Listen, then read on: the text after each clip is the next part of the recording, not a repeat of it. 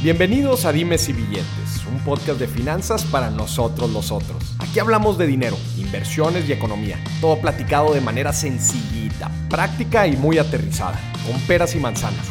Yo soy Maurice Dieck, un fiel creyente de que necesitamos educación financiera para tomar mejores decisiones en nuestra vida. Y también creo firmemente que juntas la educación e inclusión financiera son pilares fundamentales para que todos tengamos una vida mejor. Así que prepárate. 3, 2, 1. Comenzamos. Bienvenidos a otro episodio de Dimes y Billetes y el día de hoy vamos a hablar sobre un tema que hemos estado hablando mucho a lo largo de todos los programas, a lo largo de todos mis medios. Siempre hablamos de este tema, pero nunca le entramos al toro por los cuernos. Nunca nos metemos en realidad a rascarle qué hay detrás del hábito de ahorrar. Sí, hablamos, ¿no? Y vienen aquí personalidades y nos platican cómo ellos ahorran, si es que ahorran, eh, en dónde ahorran, etcétera. Pero, a ver, se dice mucho que el latino, que el mexicano es malo para ahorrar. Malo para ahorrar. ¿Por qué? Empecemos respondiendo esa pregunta existencial de las finanzas personales. ¿Por qué la gente el latinoamericano no ahorra. Y para hablar de esto, Daniel Carrillo, director de estrategia comercial de Finamex. Bienvenido, ¿cómo estás? Bien, y tú, muchas gracias por invitarme. ¿Qué opinas del tema? ¿Está caliente? Pues está caliente, la verdad. O sea, sí que en Finamex hemos trabajado mucho este, durante estos años, porque llevan muchos años, desde antes de la pandemia lo hemos platicado y trabajado para ver por qué es esto. Y ahora sí que creemos que hemos llegado a una estrategia y una manera de hacerlo para ayudarle a todos los mexicanos a ahorrar, a todos.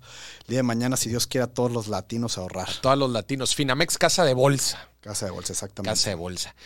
Oye, Daniel, a ver, yo he escuchado de todo. Es que creo que todos tienen una opinión sobre el tema del ahorro. ¿Estás de acuerdo? Sí, 100%. Todos tienen una opinión.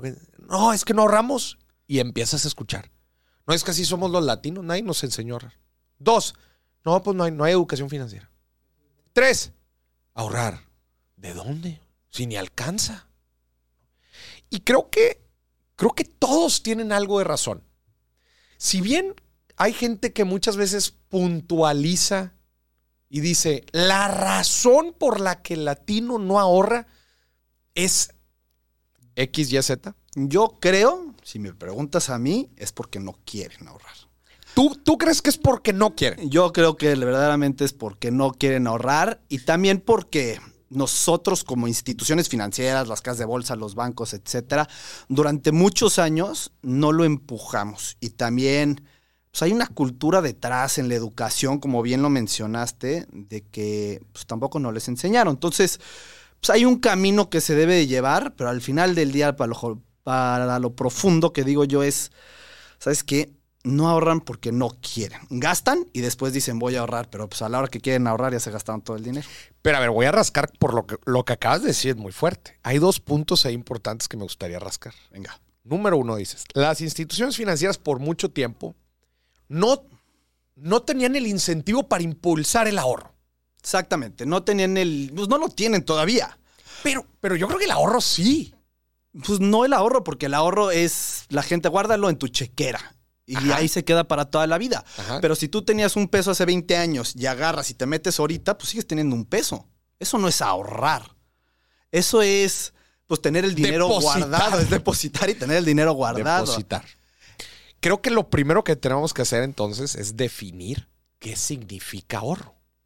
Porque yo con la gente busco ser bien claro. A ver, ahorrar para mí, la forma en que lo explico es depositar es tener un guardado que no te va a generar ni más, pero está deshorrado. E invertir, que puede ser a corto plazo, que yo sé que también le llaman ahorro. Sí, exactamente. Eso es a lo, quería, a lo que quería llegar. Porque veo un cochinito que tienes aquí atrás de ti, ¿no? y me pone a pensar, pues, las diferentes maneras en las que la gente ahorra. O sea, ¿sabes qué? Lo voy a guardar abajo del colchón porque aquí yo sé dónde está, nadie me lo va a robar, etcétera hasta que se te moja el colchón, los billetes se te echan a perder. Bueno, ahorita ya son de plástico, ya no se echan a perder, pero era una mala costumbre. O lo guardo en el cochinito. Y el cochinito se te pierde, desaparece, se rompe o no le cabe tanto. Hay otra manera de ahorrar que es dentro de deposítalo en una cuenta de cheques y que ahí se quede tu dinero. Ajá. Pero tu dinero no crece al menos de que tú le estés depositando más. Exactamente. Pero pues al final del día no va a crecer tu dinero y tienes que llevarlo y encontrar la mejor manera que tu dinero crezca para que cuando pienses en el Morris de 30 años para en el futuro, pues digas, ¿sabes qué? Pues tengo mucho más dinero al que si nada más estaba depositando mil, dos mil, lo que fuera, semanalmente. Claro. Que, que yo ahí veo dos pasos. De por sí es, es un milagro caído del cielo el hecho que la gente diga, voy a sacrificar mi gratificación instantánea, ¿verdad? El, el uso del dinero en el tiempo presente, lo voy a sacrificar para guardarlo. Ese para mí es paso uno. Sí, sí, y ya es un milagro. Es un milagro. Sí, sí, sí, eso sí. Ahora, ya que, ya que, ya que decidieron, vamos a guardarlo, no lo voy a gastar. Paso dos es que trabaje para mí. Sí, claro. Ese es, ese cuando te conviertes en un Te inversionista. conviertes en un inversionista. Pero la gente escucha la palabra inversionista y dice... Se asusta. O sea, dice, sí, exactamente. Los, los inversionistas son especializados y necesitan saber y conocer y no se han dado cuenta que hay muchas cosas muy fáciles que pueden usar para que su dinero siempre esté creciendo, siempre esté generando más pesos. Siempre esté generando más pesos. La gente muchas veces cree que to- digo, tiene muchas eh, eh, malas concepciones de lo que es una inversión, que yo sinceramente creo que una de las razones, a ver gente, aquí vamos a hablar de un chorro de razones por las que, la- eh, que impactan el tema del ahorro. Ahorita ya mencionaste tú unas y ahorita vamos a hablar de una que mencionaste ahorita que esa es oro. marcadita. el tema de la procrastinación financiera, es decir, pues, oye, no, pues no alcanzó, pero ah, el próximo mes alcanza. Y así nos las llevamos. Pero tú ahorita específicamente estabas mencionando en el tema de la inversión que existe una mala concepción de que yo cuando invierto no voy a tener mi dinero disponible, Esa es una. necesito mucha lana, Dos.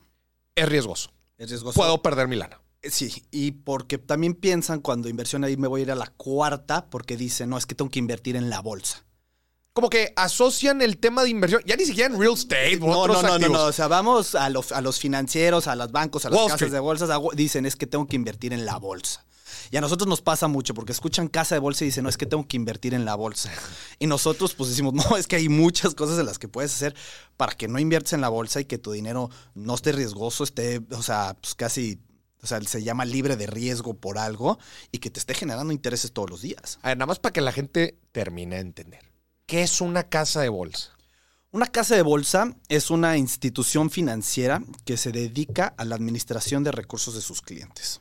A Administran lana de raza. Ah, Exactamente. Y en Finamex llevamos 47 años haciéndolo. Entonces ya, bueno, yo no llevo 47 años haciéndolo, pero llevan, o sea, es una institución mex- 100% mexicana que llevamos 47 años haciéndolo y nos hemos dedicado a eso 100% de principio a fin. Entonces, ¿por qué se, entonces, ¿por qué se llama casa de bolsa? Van a decir. ¿Por qué se llama casa de bolsa? Se llama casa de bolsa. Porque pues, al final... Oye, el banco también administra lana de raza. Sí, ok, pero la diferencia de los bancos es que agarran tu banco y lo usan para algo más. Ajá. No lo usan para hacer que tu dinero, que tu bolsa esté creciendo constantemente. La casa de bolsa es un lugar donde en, en épocas antiguas se guardaba el dinero. Ahorita ya tenemos muchas regulaciones que se guarda en diferentes lugares para proteger el dinero de los clientes. ¿A qué tengo acceso yo cuando invierto en una casa de bolsa? A todos los productos financieros, vamos a hablarles así, que no sean créditos. O sea, nosotros no ofrecemos ningún tipo de crédito porque nosotros como casa de bolsa no nos permiten prestar... eh, Daniel, dame dinero. lana. No. No, no hay. Daniel, invierte mi lana. 100%. ¿En qué me la puedes invertir? ¿En qué quieres que te la invierta? Todo, bueno, real estate no, porque pues también son productos financieros a lo que me refiero, ¿no? Oye, es que hay que, quiero invertir en la bolsa, órale, perfecto. Quiero invertir en derivados, órale, también lo podemos hacer. Quiero hacer movimientos de tipo de cambio, va, perfecto. O sea, y, y en bonos mexicanos, en bonos estadounidenses, ahí puedes invertir tu dinero. Tienes una serie de productos financieros, como platicabas, desde renta fija, instrumentos de deuda, Exactamente. hasta renta variable, que son acciones. Acciones, Derivados. derivados, commodities. Este, pues ahora sí que lo que se te puede imaginar. Es la puerta a los mercados financieros para un inversionista común y corriente. Y es lo que yo creo que sí es. O sea, es la mejor manera para un inversionista común y corriente, porque puedes empezar de productos muy, muy básicos, como te comentaba, libre de riesgo, que le llamamos que es, una, es un bono del gobierno que es libre de riesgo, hasta un derivado muy complicado, que se tiene mucha volatilidad, como el tipo de cambio, como algo. Muy complejo. Sí, bastante. Y ustedes dijeron, lle- llevamos 40 años. 47 años. Están registrados, avalados por la Comisión Nacional Bancaria y Valores. Sí, 100%, desde el principio. por la estamos- Conducef. La Conducef también. Eso es lo que muchas veces la gente no entiende. Sí, 100%. Para tener- nos, pregu- nos preguntan mucho, oye, siempre, ¿estás regulado? Sí, 100% regulado completamente. Porque lo vemos mucho ahorita y porque está muy de moda en México las fintechs, ¿no? ¿Cuántas? O sea, pues tú has tenido muchos participantes aquí donde estoy sentado yo que vienen a hablar de esos fintechs y son grandes empresas que están incentivando y que están buscando dar diferentes productos financieros a todos los mexicanos que antes no existían, ¿no? O latinos, o sea, hay muchos que ya están en toda Latinoamérica. Este, y nosotros piensan que somos uno de esos porque pues, ellos están en un proceso de regulación y es más tardado y más específico con una ley, pero nosotros, la comisión nos da pues, todos los permisos, nos audita constantemente, estamos en supervisión, en auditorías, para poder, pues, ahora sí, ser las personas que pueden administrar el dinero de los clientes. Es que ser una casa de bolsa no son enchiladas. Ah, no, no, no. Te tardas ahorita como 3, 4 años en abrir una y mucha lana. La verdad, nosotros tuvimos la dicha de que tenemos tantos años de haberlo hecho. de haberlo hecho. Muy bien, regresemos al tema. Digo, creo que la gente ya agarró un poquito de contexto de lo que es una, una casa de bolsa. Más adelante vamos a platicar cómo tener acceso ya eh, muy puntual a Sí, sí, ciertos sí. productos, etcétera. Pero hablando del tema del ahorro, entonces creo que todo esto que acabamos de platicar para mucha gente es oro molido decir, a la madre, pues no, no, no, no sabía este, que podíamos ahorrar de esta forma y la fregada y que había instituciones reguladas, etcétera, ¿no? Pero creo que sin duda un, un tema que, que le pega a la gente al momento de ahorrar es una, una desconfianza en las instituciones financieras. Oye, espérate, pero ¿y dónde se va a ir mi lana? ¿Y quién la va a tener? ¿Y dónde, dónde, dónde se va a guardar? Y luego, ¿qué pasa si el banco quiebra, verdad? Sí, y sí, el sí. Fobaproa, y yo me acuerdo, y sí me explicó, o sea, Sí, claro, o sea, y es algo, o sea, que es, o sea, yo creo que es algo que viene de muchos años atrás, ¿no? O sea, y que la gente, pues como dices tú, ¿a dónde se va de mi dinero?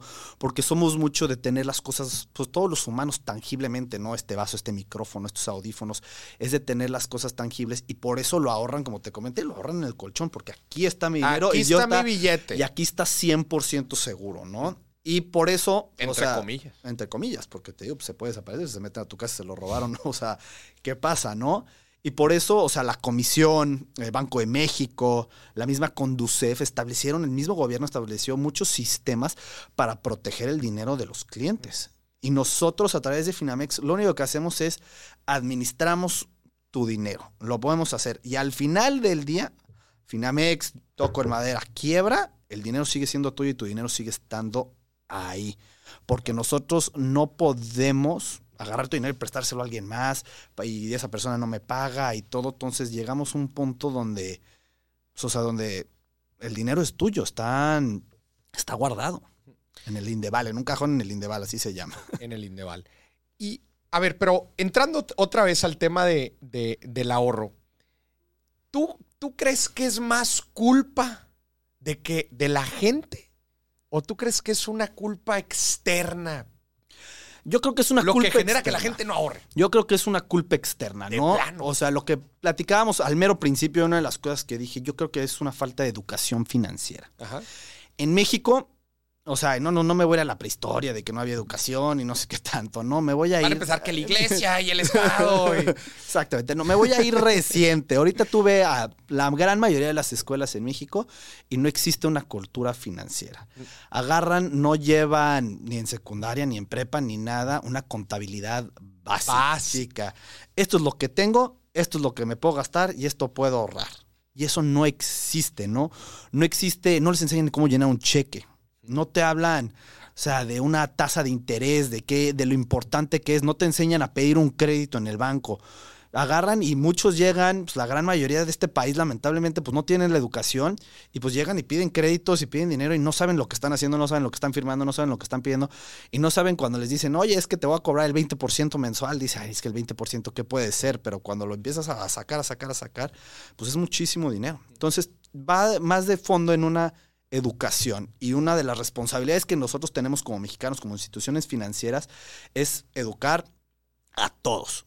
Y si, oye, ¿sabes qué? Pues es que yo ya estoy grande y no, no me lo educaron, ¿cómo le voy a hacer? Pues eh, nos tenemos que dar a la tarea, y es algo que estamos tratando de hacer en Finamex, de educar a la gente a ahorrar, a invertir, a no gastar ese dinero, a entender cómo funciona cada una de las cosas, cada uno de los instrumentos que te acabo de hablar. Es muy importante para nosotros poder darles esa educación y llevarlos a que sepan guardar el dinero y que el dinero lo tengan, pues como te dije, para el Morris de mañana, para el Daniel de mañana, para que si yo me quiero retirar a los 65 años y todo sale bien en 30 años, tenga dinero por el que retirarme. Claro, Pero también, o sea, si, si te- tengo que vivir a 85 años, pues necesito tener dinero para 20 años más. claro.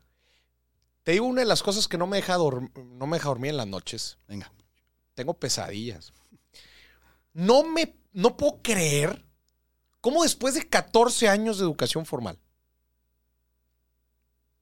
no me enseñaron qué era el interés compuesto. 100%. Todavía sigo peleándome con la almohada y diciendo, es que eh, trato y, me meto a mis planes de estudios y a ver, alguien se le olvidó, este, o, o falté esa clase.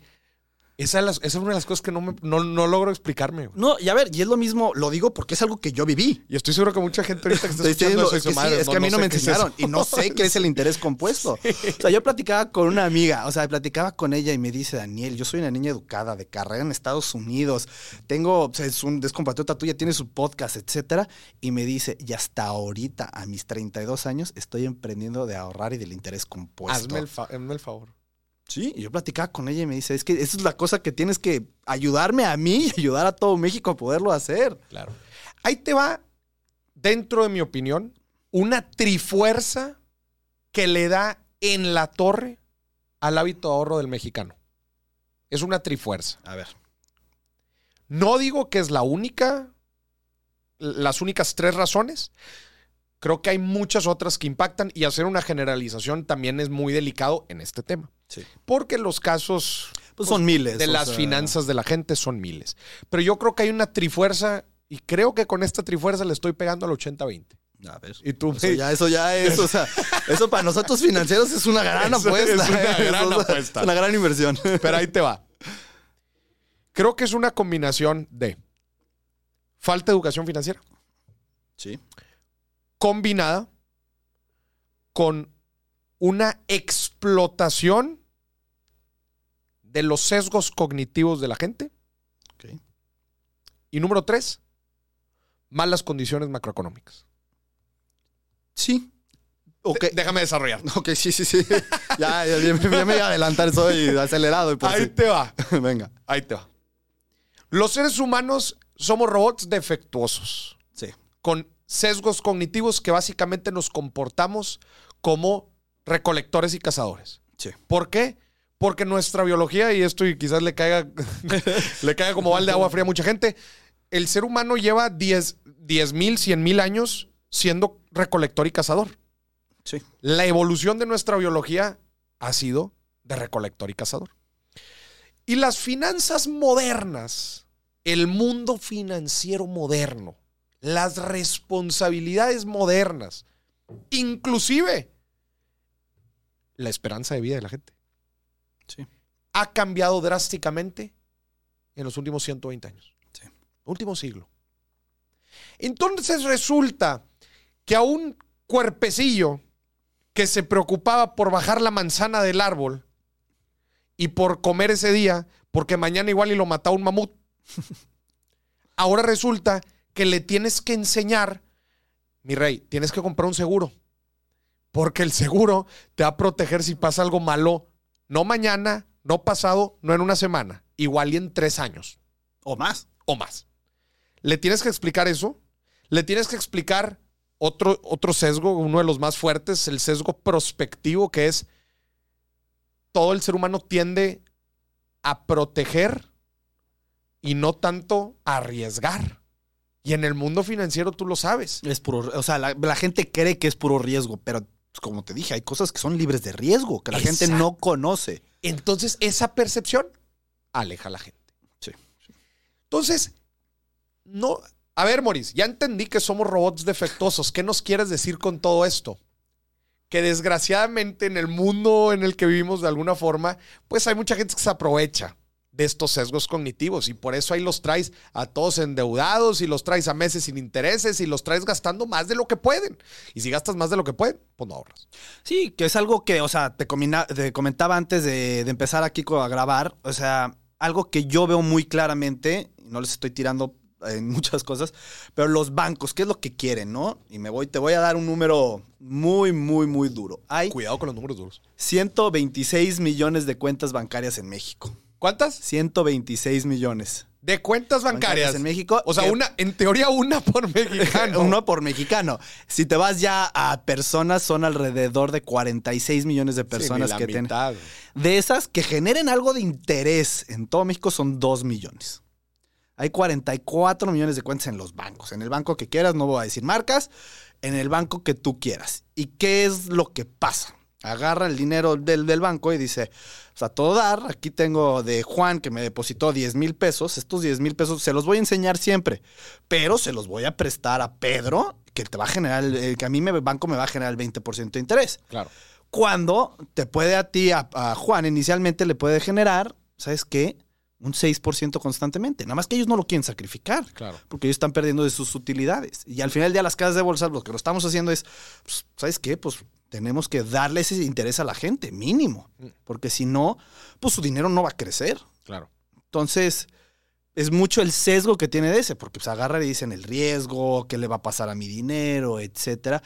Pero no se han dado cuenta que su, su dinero está en riesgo, en un riesgo más alto de otro lado, porque su dinero al final del día pues, se lo prestaron a alguien más sin ellos, o sea, sí lo saben porque Y- lo firman, pero este, pero no está más que en su chequera, al menos de que se lo lleven. Los bancos también tienen una fuerte carga operativa. Ah, no, muchísima, mucho más grande que nosotros de las casas de bolsa. más grande. Entonces, pues de algún lado tienen que sacar todo eso. Ahora, eh, el punto número tres, para terminar mi trifuerza, eran las condiciones macroeconómicas. Me acabo de aventar un estudio, para los que vean ahí mi video de YouTube, una comparativa entre Corea del Sur y México. Comparativa económica. El Producto Interno Bruto per cápita mexicano se ha estancado los últimos 20 años. Sí. La productividad del país, tú sabes, ha crecido Nada. 2% al año y 1% de la población. ¿Cuánto estamos creciendo? Ah. ¿Cuánto gana el mexicano promedio hoy? ¿Cuánto ganaba hace 10 años? El nivel de vida, la inflación. Ha subido muchísimo. ahorita Y está, muy de moda el tema de la inflación, Exacto. pero pues está pues, arriba del 8%. Entonces yo sí creo que hay ciertas variables internas del ser humano y otras externas. Y todo hace como este embrollo y la gente termina procrastinando, termina gastándoselo todo, sobreendeudándose. Y hay ahorita también una tendencia muy fuerte, no sé si tú la has visto, derivada del COVID. No sé cuál sea. Resulta que llegó el COVID ¿verdad? y la gente dice, oye, pues este, yo creí que íbamos a vivir para siempre, ¿no? este, y ahora resulta que ya me di cuenta que igual y me muero mañana. Entonces, ¿para qué tener tanta lana ahorrada? Mejor me la gasto en experiencias. ya me di cuenta que Dios proveerá. No, no, no, mira, quématela ahorita. ¿Te ha tocado ver ese... ese Me ha tocado ese ver, pero mucho más hacia nuestra generación.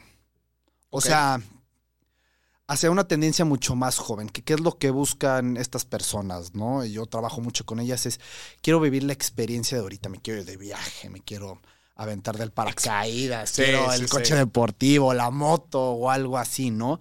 Si te vas ya a generaciones un poco más grandes, dicen, no, pues al contrario, me di cuenta que no tenía dinero, que cuando llegó la pandemia no tenía lana.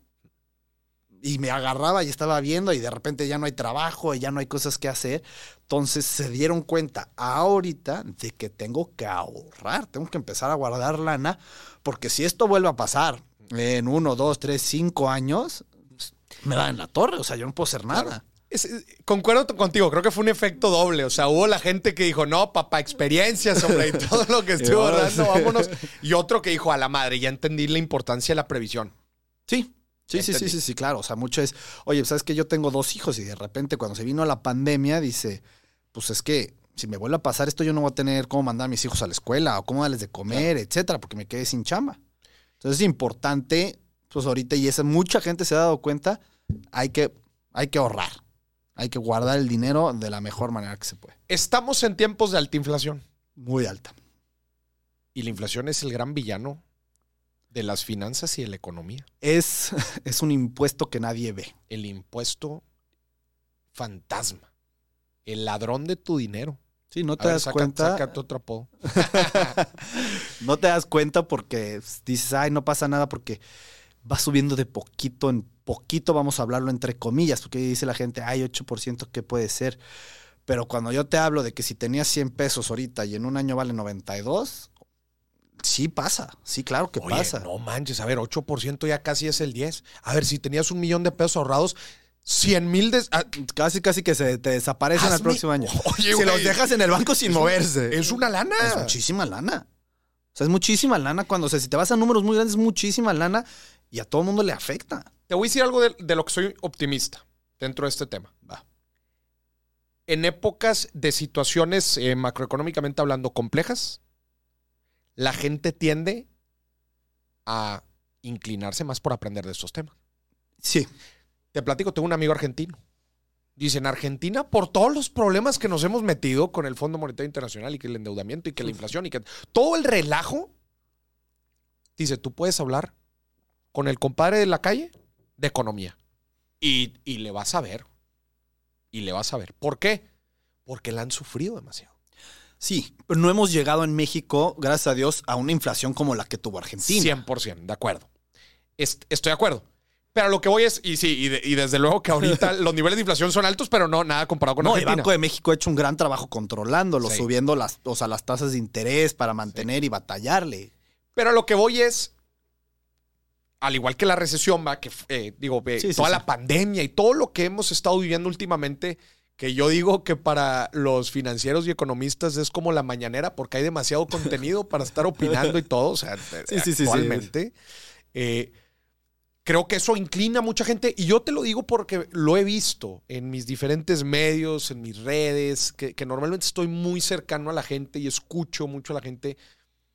Estás hablando de, de gente que toda su vida no... No, Ro, no, no, Ni no le veía la necesidad de ahorrar el dinero ni de preocuparse por el mañana. Exactamente. Y la pandemia, como bien lo mencionaste, sí le afectó a muchísima gente. La- o sea, mucha gente empezó a decir pues, de todo tipo, ¿no? Y, y la importancia, porque también todo lo que hablas de los viajes y la experiencia y todo, no es de que, ay, ya me cayó mi, mi mesada y ya me voy mañana. Claro. No, tiene, lleva un proceso, lo tengo que guardar seis meses, un año, etcétera, para poder llegar a tener eso. Pero al final del día, de todo lo que te dije, están ahorrando. Te Claro. quieres ir de viaje en un año, tienes que ahorrar un año. Claro. Te quieres comprar un coche, tienes que ahorrar. Quieres hacer esto, todo, todo involucra el ahorro. Nada más que la cultura y la manera que lo hace la gente es diferente. Yo creo que algo que pasa mucho en México es que la gente se gasta su dinero y luego se pone a ahorrar. Cuando yo creo que debería ser al revés. Al revés. Di, yo sabes qué, yo puedo ahorrar mil pesos a mi quincena. Ok, perfecto. Mil pesos van directo al banco, a la casa de bolsa, a donde quieras. Lo demás me lo gasto. Qué rico es quemarse la lana cuando ya sabes que ya cumpliste lo, lo, Lo primero que tienes que hacer. Lo importante. A ver, yo te digo, yo lo primero que hago es pago la colegiatura de mis hijas. Que para mí es lo más importante. Claro. Pues tengan que, o sea, tengan eso. Y la comida, etcétera. Pero siempre guardo dinero. O sea, lo importante siempre es dinero. Y agarro y digo, ¿sabes qué? Voy a guardar tanto de mi quincena y de ahí van. ¿Cuáles son todas las necesidades que tengo? La colegiatura, el seguro, la comida, el agua, luz, el gas, etcétera, para poder llegar, pero darles a mi familia la, la mejor vida. Pero como bien dijiste, yo ya guardé mi dinero y todo lo demás va para allá. Y, y a poco no. Eh, No, o se sea, siente cu- bien. Cuando te, da tranqui- cumples. te da tranquilidad. Sí, Oye, ya hice mis inversiones, ya hice mi ahorro, ya cumplí con los gastos más prioritarios. Lo que sobra es pura miel.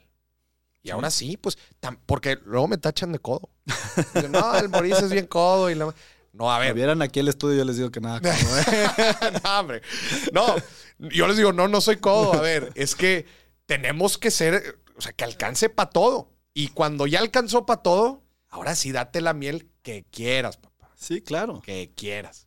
Y hay mucha cultura, ¿no? Acabo de leer un libro, se llama La psicología del dinero. Muy bueno. Este, no me acuerdo bueno. cómo se llama el autor, pero es algo que dice él, ¿sabes qué? Y pues, le, le sirve a mucha gente. Es tener un cochinito de seis meses. ¿Qué pasa si mañana te quedas sin chamba? Tengo seis meses para comer, pagar renta, pagar luz, pagar agua, para todas mis necesidades. El que ahorro tengo. de emergencia. El ahorro de emergencia. Eso yo creo que es muy importante que mucha gente no ve. Y también habla mucho de cómo, del interés compuesto, de cómo venimos llegando para poder llevar el dinero al futuro. Él habla de cómo era este, una persona que limpiaba, le limpiaba el colegio de un, no me acuerdo, y le guardaba el dinero a sus hijos.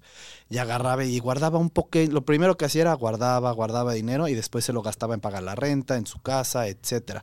Cuando se murió, le dejó a sus hijos 11 millones de dólares.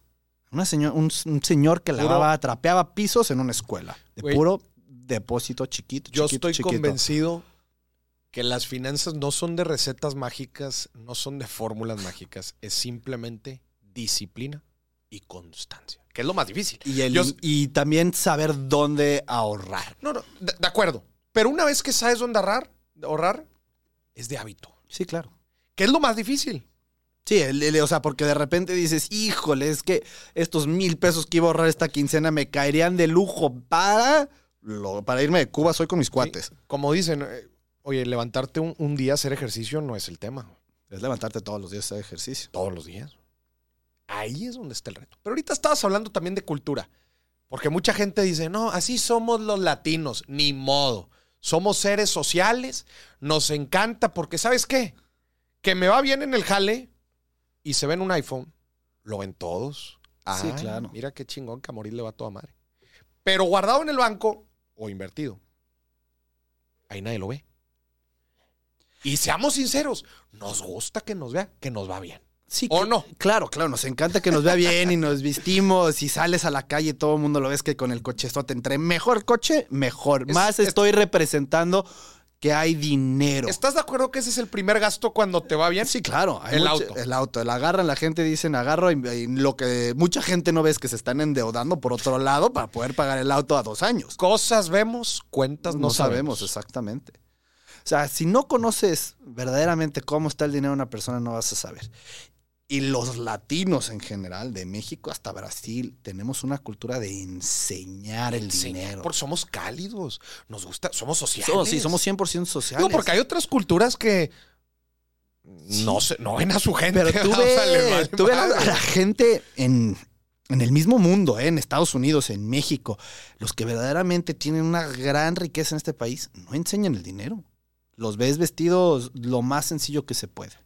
El libro que dijiste ahorita, Psychology of Money, tiene un capítulo que se llama Wealth is what you don't see. Exactamente. La riqueza es lo que no, No ves. ves. Porque el problema es que muchas veces ese mismo fantoche es lo que nos hace creer. Que tiene mucho dinero. Y hoy por hoy hay una cantidad de fraudes financieros, de esquemas, de fondos de inversión patito y N cantidad de gente que te dice, ah, te doblo tu dinero en seis meses. Espérame. ¿Cómo? Y recurren a este fantoche para decir, ah, ¿no me crees? Pues mira, a mí me va toda madre. Yo ahí tengo mi Ve carro. mi coche, ve mi reloj, mis viajes. ve mi camisa, mi marca Sí. que traigo aquí por todos lados. Gente, mucho cuidado. Eso es muy importante. Mucho, Mucho cuidado. Porque son, o sea, lo platicábamos ya más al principio, son empresas no reguladas, son empresas de que la gente, por falta de cultura, porque no saben, están ponen en riesgo su dinero sin una supervisión de una autoridad, como lo tenemos las casas de bolsas y los bancos y muchas otras instituciones financieras. ¿Cuál es tu checklist eh, a ti, eh, fuera de, de- de las inversiones que tienes en Finamex? Quizás te han llegado con otras propuestas, otros fondos, etcétera. ¿Cuál es tu checklist para saber si vas, si es legit o no legit? Primero, la tasa de interés que me propone. Esa es de entradita, Es que de repente me dicen, oye, es que métele este edificio y te garantizo tu dinero en dos años y te van a caer el 100% de utilidad. Y yo empiezo a sacar cuentas y digo, pues es que a ver, yo me he dedicado a esto 12 años, o sea, yo los veo en los números y analizo y digo, pues ¿cómo le haces? Porque si tú, o sea, si tú lo haces, o sea, lo harían muchísima gente y habría muchísimo más riqueza en el país y todo, pero no, no es así. Estoy 100% de acuerdo contigo. Que la, primer, la primera alerta, red flag, Es cuánto te voy a pagar. rendimiento. Ya de ahí te- sabes si están jugando contigo o no. El problema es que la gente no lo sabe. La gente no lo sabe. La gente, pues como platicaba, no hay una educación y es la chamba de nosotros, instituciones financieras, casas de bolsa, bancos, de educar a la gente a poderlo hacer. Tú lo haces muy bien, tú hablas y platicas y hablas del ahorro bien, o sea, me comentabas, o sea, si hablas del ahorro tocándolo pues, toda la vida, desde que te empezaste a dedicar a esto. Tal vez no al 100%, pero siempre ha sido del ahorro y tengan cuidado con muchas cosas. Y eres un gran educador en México para mucha Muchas gente. gracias. O sea, así te escucha mucha gente y es importante. Pues, Así que yo digo que creo que sigas con esto y, y encontrar más gente como tú que puedan educar a la gente y poder llegar a todas las personas que se puedan y darles la mejor manera de ahorrar y de no gastar y de cuidar su dinero y de llevar el día de mañana para las necesidades que verdaderamente son necesidades. Claro. No para las cosas que quiero ahorita, no para el iPhone que quiero ahorita, no para el reloj, la ropa, el coche, lo que sea. Para las cosas que verdaderamente necesitas. Importante, crear esa estructura y eso del, del ahorro de emergencia que ahorita platicabas también es fundamental. Yo creo, volviendo al, al 80-20, yo creo que el 80% de los problemas financieros a los que se mete la gente se podrían solucionar con... Con el ahorro de emergencia. Con el ahorro de emergencia. Exactamente, con el ahorro de emergencia. Ahí te va otra teoría que es de lo más loco que he escuchado sobre el ahorro. Va. Tiene que ver con el idioma, el lenguaje. Ok. A ver, esa sí no la había escuchado. Ahí te va. Esto es todo como una investigación, un, un- un paper que hacen sobre las lenguas que utilizan una distinción entre el tiempo presente y el futuro. Nuestra, nuestro lenguaje, ¿no? el, el- el sí, sí, español, sí. sí, hay claramente un tiempo O sea, presente y uno futuro. El Si in- me el acuerdo de también. primaria, hay, o sea, muchísimas cosas que y el que no sé qué. Sí, o sea. En el francés igual, en el inglés también. Hay para decir, yo voy a ir al concierto o yo voy al concierto en tiempo presente. Estoy yendo al concierto. Sí, son dos cosas muy diferentes. Dos cosas diferentes. Pero hay otros lenguajes, como por ejemplo el mandarín, Ok. en donde no es así. Yo no sé hablar mandarín. No, yo tampoco. Entonces, si me lo dices, no Pero- puedo entender. Lo que sucede aquí es que no existe una distinción entre el presente y el futuro. Siempre es yo voy al concierto. Ok. Oye, ¿qué vas a hacer mañana? Voy al concierto. ¿Sí me explico? Sí, como Digo, que siempre está de una manera continua, como que Con- la vida es continua, no existe, no me paro, no todo, sigo, sigo, sigo hacia un adelante. tiempo constante, Constante. exacto. Y resulta que en este estudio, justamente, para la gente que tiene, eh, que utiliza estos idiomas, son más propensos a ahorrar. Por- me imagino por lo que me dices, es como yo tengo dinero y siempre tengo, no existe el voy a tener dinero, yo tengo. La separación entre el tiempo presente y el futuro hace que como tú lo entenderás bien como financiero, no descontemos el futuro. Los flujos de efectivo a futuro se descuentan para traerlos a valor, presente. Sí.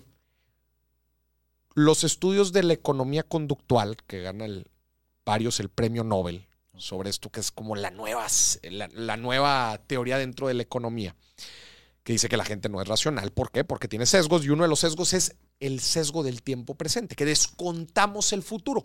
Por poner uno de los ejemplos más básicos, es, quiero que te remontes a tu época de, en, en la universidad. En el primer día, en el primer día te ponían un proyecto final. Sí, claro. Ah, el proyecto final va a ser para tal día. ¿Lo empezabas ese día? Obvio no. Obvio no, nadie, probablemente nadie de los que nos está escuchando. ¿Cuándo lo empezabas? O sea, si bien me iba una semana antes de que Sí, se acabara el si semestre, bien te porque fue, si no es que un día antes, Sí, ¿estás sí, de acuerdo? Porque esa meta a futuro descontamos la importancia porque falta tanto tiempo. ¿Estás de acuerdo que la decisión más racional sería, oye, divídelo entre días, el esfuerzo que necesitas y velo trabajando poco a poco? Sí, también. Y regreso al mismo tema de la educación financiera. En este caso no va de educación financiera, pero mucha de la educación, y no nada más pasa en México, pasa también en Estados Unidos, es, ah, lo tienes que entregar el último día. Pero los maestros, a mí los que se me hacen los buenos, que también ayuda mucho al ahorro, son los que te dicen, veme haciendo pequeñas entregas cada semana, cada 15 días, cada mes. Mm. Entonces, ¿qué haces? Uno, aprendes mucho más sobre el tema, lo entregas completamente y es un proyecto mejor hecho a que si te esperaras al último día hacerlo. Pero a ver, tú estás, te estás yendo Ya a. estoy filosofando no, además. pero te estás yendo a. El maestro me lo debió de, de hacer así para, para yo cuadrarme. Po- ¿Por qué nosotros, los seres humanos, no tenemos la capacidad para decir, ok, esto me lo entregas en 10 días, yo tengo que ir esforzándome todos los días?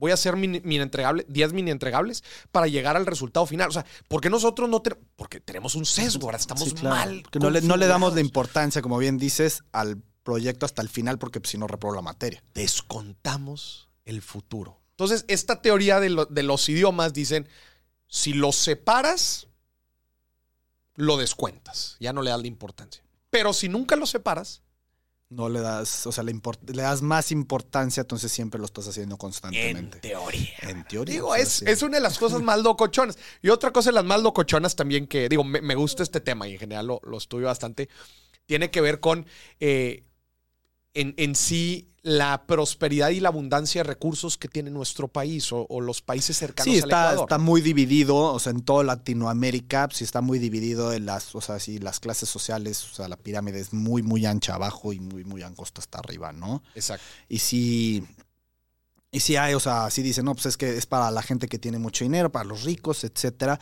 Pero, pues, como te lo platicaba hace rato, en Finamex nos dimos esa tarea, porque antes, antes de esto, hace un año, nos dedicamos a manejar los recursos de nuestra gente, sí, pero teníamos un sesgo hacia la parte de arriba de la pirámide y nada más ahorrábamos, este, perdón, ayudamos a la gente que quería ahorrar más de un millón de pesos. Pero no solamente ustedes. La verdad es que era un status quo. Bueno, hay de la muchos, hay, hay muchos bancos que te dicen, oye, si no tienes 15 millones de pesos, te vas directo a sucursal y no te atiendo. Pero a lo que voy es que eso hace algunas décadas, pues así funcionaba. Sí, sí, sí. Pero ha ido cambiando. Me gustaría que, que ahora sí entrando, a ver, la gente va a decir ahorita, ya, ya entendimos, ya entendimos que tenemos que ahorrar y ya entendimos cuáles son algunos de los factores que entran en la jugada para que no ahorremos naturalmente. ¿verdad? Exactamente. Muy bien. Platícanos un poco de la evolución de las casas de bolsa, porque sé que han cambiado bastante y ahora la tecnología ha facilitado mucho el que cualquier persona tenga Sí, acceso sí, claro, tenga acceso. O sea, la verdad, sí. Pues, toda la vida, las casas de bolsa teníamos una competencia uno entre otra en captar el dinero de la gente. Lo que decíamos cuando nosotros decimos captar es, oye, ¿sabes qué? Yo voy y te convenzco a ti para que me des tu dinero para lo pueda hacer crecer. Y era de un método muy tradicional, voy contigo, te convenzco, te invito a comer, me firmas un contrato y se hacía, la verdad, una talacha pesada de dos semanas. Siempre pues, es bueno ir a comer con los clientes y conocerlos y disfrutar con ellos. Pero pues íbamos por los clientes grandes, ¿no? Porque como te digo, pues íbamos por los clientes de un millón de pesos. Ya hay unos que iban por los clientes de 5, de 10, ya yo veía otros que de 500 mil, había de todo. Y nosotros en Finamex, junto con otras casas de bolsa, nos dimos cuenta de que pues, la necesidad del ahorro no nada más va para la gente que tiene dinero. Es algo que tenemos que ofrecérselo a todos. Y pues esto fue hace poquito antes de la pandemia y dijimos, ¿qué podemos hacer con este para que la gente pueda ahorrar con nosotros? Y órale, pues nos pusimos a desarrollar pues, aplicaciones, páginas de internet, productos. Un producto que nosotros tenemos que se llama Más Pesos, que es el más básico para que la gente pueda ahorrar. Pero antes de llegar a eso, es pues, como todos, pues estamos regulados. Entonces, o sea, dijimos, ¿sabes qué? Pues, vamos con el regulador y qué es lo que necesito para yo poder abrir la cuenta, que tú agarres tu celular y puedas abrir una cuenta completamente digital. Sin conocer al cliente en cualquier parte de México y si tienes una INE, si estás en Francia, en Italia, en donde sea, lo puedas hacer. Que, que un punto importante aquí de toda la evolución, justo que estamos platicando, es, pues antes atendían a gente con capitales de Más ciertos altos. montos hacia arriba. Sí. Mucha gente cree que, ah, pinches gachos, que no manches, este. ¿Y a dónde nos dejas a todos, a todos Sí, los sí, demás? claro. este, ¿Por qué nada más acá con, con los meros gargantones? Pero es que también es un tema operativo. Sí, claro. O sea, porque yo, Finamex, que tengo cinco sucursales, pues no puedo llegar a todo México. Claro. Y hay mucha gente que tiene, pues sí, tiene mucho dinero y están en Tijuana, o están en Mérida, o están en Cancún. Pero pues yo llegar a ellos y convencerlos y convencer a un cliente y regresarme a mi sucursal a la Ciudad de México, pues para mí es muy, muy, era muy costoso.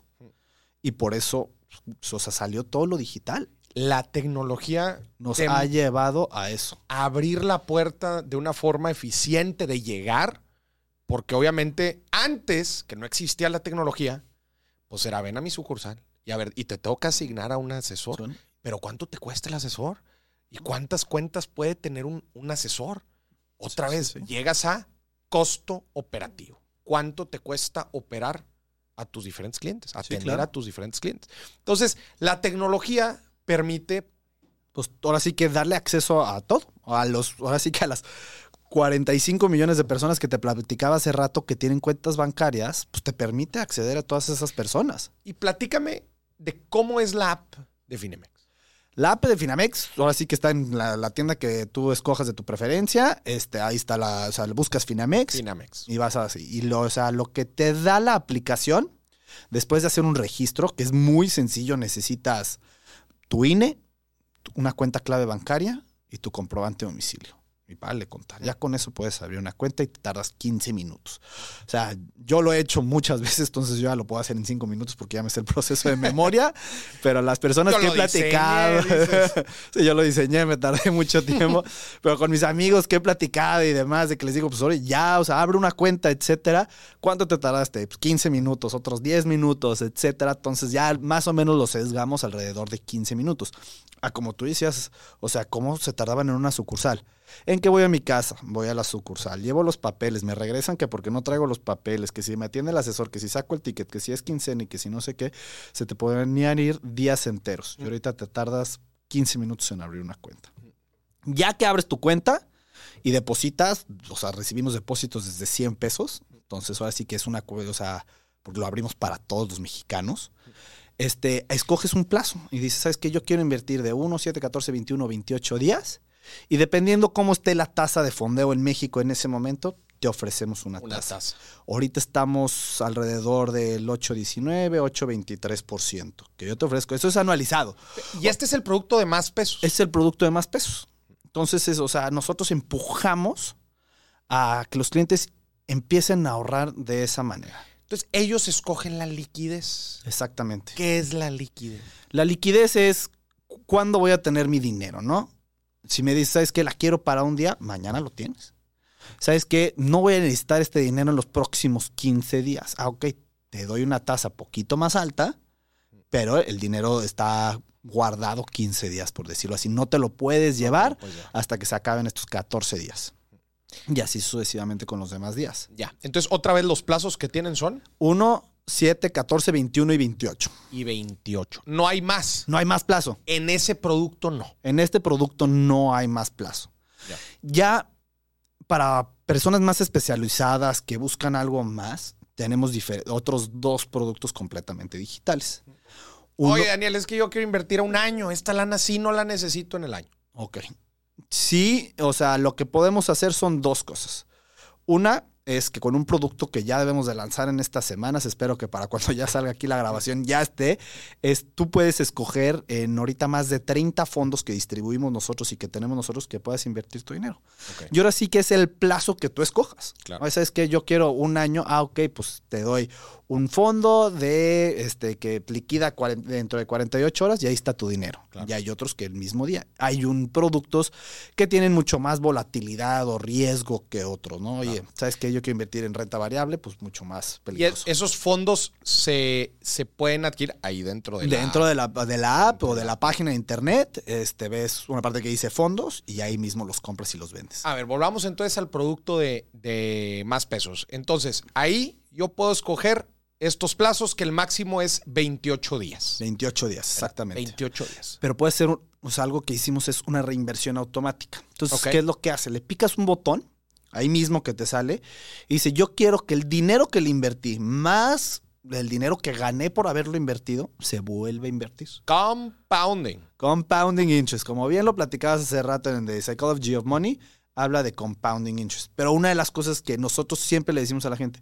el chiste no es que, ¿sabes qué? Y te meto mil pesos, dos mil pesos y nada más que se esté generando intereses. Es, oye, ¿sabes qué? La próxima quincena, el próximo mes, cuando puedas, inyectale otros 500 pesos, otros mil pesos y también inviértelos. ¿Para qué? Para que ese cochinito se haga grandote con el compounding interest, porque si no, no va a crecer tu dinero. ¿En dónde se invierte mi lana si la invierto en más pesos? Se invierte en bonos gubernamentales y, o en CETES. ¿CETES o bonos gubernamentales? Gubernamentales. Estás hablando de inversiones, pues, sumamente seguras. Sí, o sea, lo que como tú bien sabes se llaman libre de riesgo. O sea, cuando nos- nosotros nos referimos libre de riesgo es que están pues, protegidas por el gobierno, están garantizadas por el gobierno. ¿Qué podría ser que no me paguen? ¿Qué podrían ser que, que- que nos invadan? que nos invadan y deja de existir el gobierno De- Un mexicano. default muy fuerte. Un sobre default la tendría deuda. que ser sobre, sobre todo México, que nunca ha pasado. Es, es algo, o sea, como dicen, es libre de riesgo porque las probabilidades que lleguen a pasar eso son extremadamente mínimas. entonces, se invierte principalmente en deuda gubernamental, En diferentes, diferentes instrumentos. eh, y bueno, pues son instrumentos de sumo bajo riesgo. Exactamente. ¿verdad? Y como pueden ver, pues les permite cierta liquidez, ¿verdad? O sea, Sí, sí, sí. sí, inclusive si tú quieres el día de mañana tenerlo listo y tener o una sea, pones de inversión, sí, automática. exactamente. Oye, ¿y hay herramientas eh, de domiciliación? O sea, Ahorita no tenemos ni una herramienta de domiciliación, estamos trabajando fuertemente para que nosotros, a través de la cuenta clave que tú nos des, nosotros podamos ir a esa cuenta clave y tú establezcas un monto y un plazo, ¿no? Que me digas, oye Dani, este, quiero que mi dinero se venga, bueno, oye Finamex, este, quiero que mi dinero vayas y recojas 500 pesos cada 15 días. Entonces yo, por unos mecanismos que estamos desarrollando, es voy a tu cuenta bancaria, saco esos 500 pesos y te los invierto en Finamex. Es una línea directa de tu cuenta de, de nómina o de cheques, etcétera, como la tengas, a Finamex. platiquemos de los impuestos, porque normalmente son de las principales preguntas que me hacen. Oye, Moris, pero a ver, entonces, necesito estar dado de alta en el SAT. Eso es lo primerito. Ahora sí que para todas las instituciones financieras necesitas estar dada de alta en el SAT. Como yo le digo, a ver, ¿vas a invertir? Sí. ¿Vas a ganar? Sí. pues hay que pagar Si ganas, hay que pagar Impuestos, si no hay de otra. O sea, no, no hay vuelta atrás. no hay sí. vuelta atrás. Entonces, sí. Sí, o sea, y como, como te dije hace rato, nosotros estamos regulados, entonces somos contribuyentes de la Secretaría de Hacienda y Crédito Público, entonces nos- te- nosotros te hacemos una retención ya de impuestos sobre tus ingresos. Mm. Y dependiendo del año, la tasa de interés va cambiando. Exacto. La tasa de... Entonces ustedes ya hacen la retención, ya el... Pueden descargar una constancia. Se pueden descargar una constancia, llevarla a su declaración y ahora sí que cada quien a su manera como le vaya haciendo. ¿Qué tipo de ahorro recomiendas tener en este producto de más pesos? Yo recomiendo tener un cierto porcentaje. Ahora sí, depende mucho de cada quien. Eso también es muy cultural, unos 10%, otros 15%, otros 50%.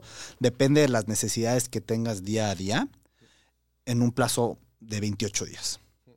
Porque es una, pues es el que más interés te genera. Y es un dinero que tú sabes que no lo voy a usar para el día de mañana. Es lo que platicábamos, el, el safety net, ¿no? El ahorro, lo que necesito cuidar para seis meses, pues tal vez no lo necesitas. Entonces, eso deja lo que esté generando constantemente intereses, porque no lo vas a tocar en sí. Cosas que digas, oye, ¿sabes qué? No voy a usar en 15 días, pues ok, pues inviértelo a 7 días, porque ya después tienes el dinero en liquidez. Y si siempre quieres tener algo líquido, muy válido, pues inviértelo un día. Y estar ahí siempre tienes un dinero que te está generando poquitos intereses, pero yo me lo quiero llevar, te lo llevas. Oye, ¿qué pasa si quiebra Finamex? Después de 40 años, imagínate. No, no, no toco madera. Mucha responsabilidad.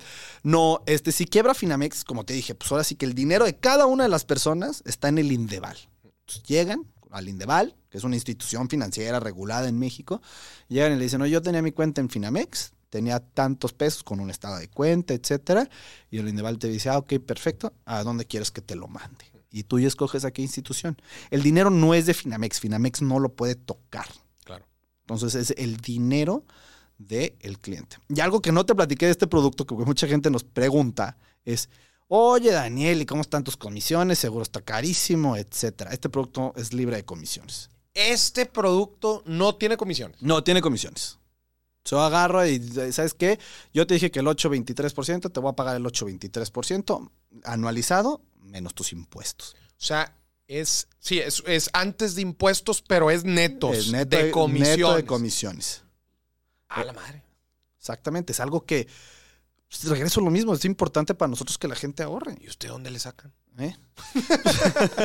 Le buscamos por otros lados, con otros instrumentos y Ah, por- todo. con- sí, o sea, O con sea, otros tenemos, o sea, por eso sí, tenemos otros instrumentos. O sea, con nosotros dentro de la aplicación, o sea, más pesos es nuestro producto base y es el producto que siempre queremos que la gente tenga, porque siempre queremos que la gente ahorre su dinero de Su la manera responsabilidad más social. más eficiente y de mejor manera y con el menor riesgo posible.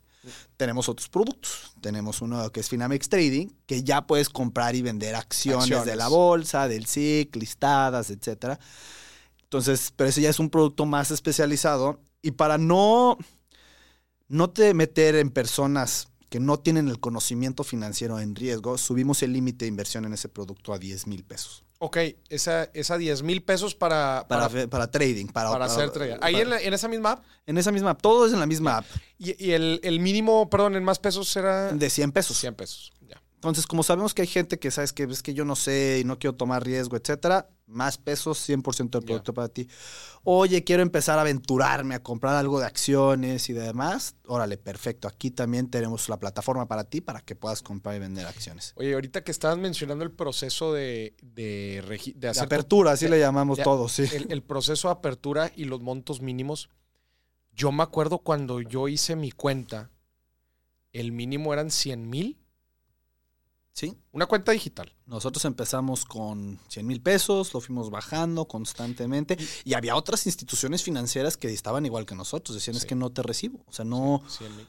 no eres eficiente en mis costos, pero a la hora que nosotros, como bien lo platicamos, nuestros costos operativos empiezan a bajar, pues podemos bajar el monto Pueden y ofrecérselo a más gente. Y a mí igual me tocó cuando que me mandaran mi contratito y firma el contratito. Y mándamelo por correo de regreso. O sea, digo, eso ya quedó en la prehistoria. güey.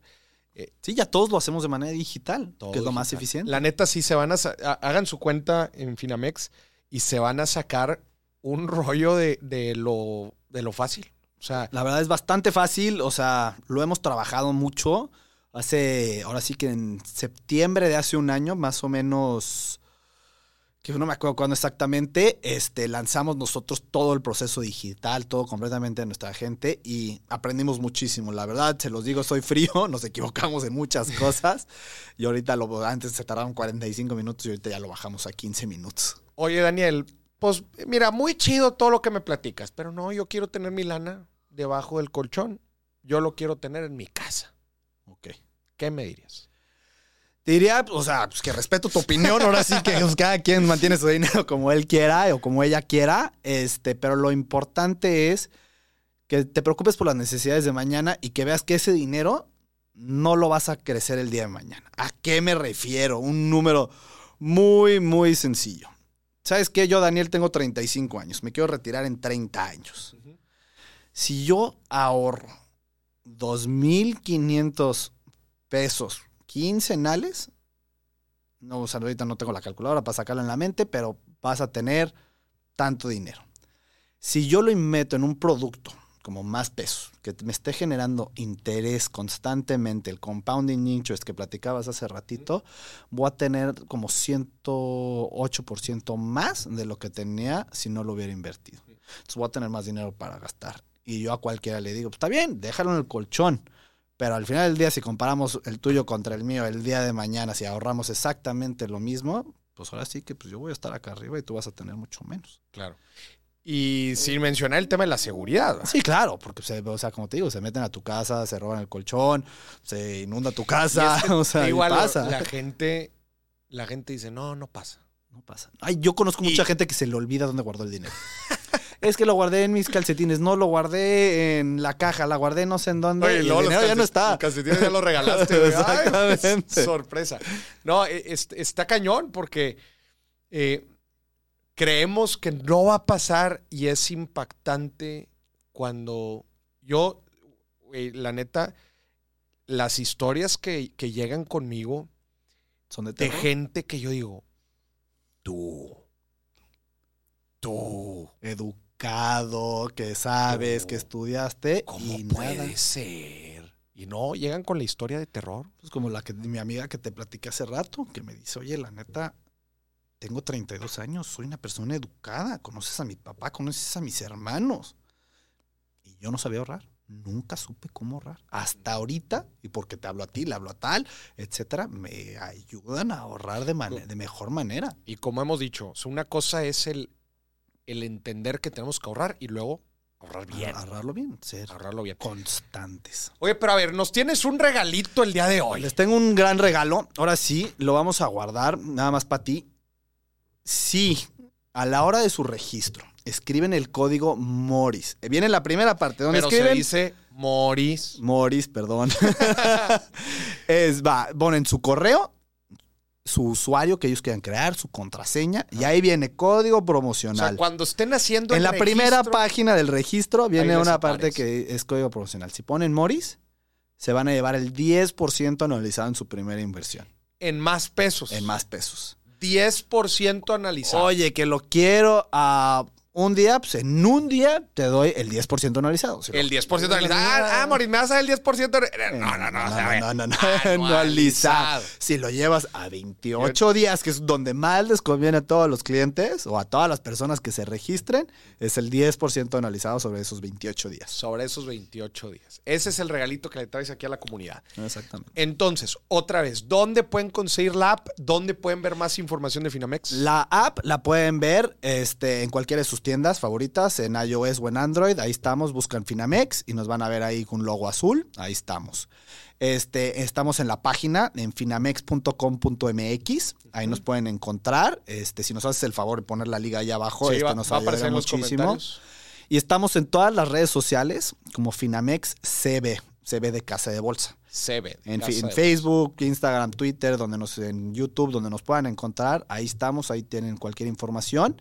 Y en el teléfono nos pueden hablar o mandar un WhatsApp. Este, ya sé que a mucha gente se le facilita el WhatsApp al 55 5209 2080. Ya lo repito porque a veces a la gente se le olvida. 55 5209 2080.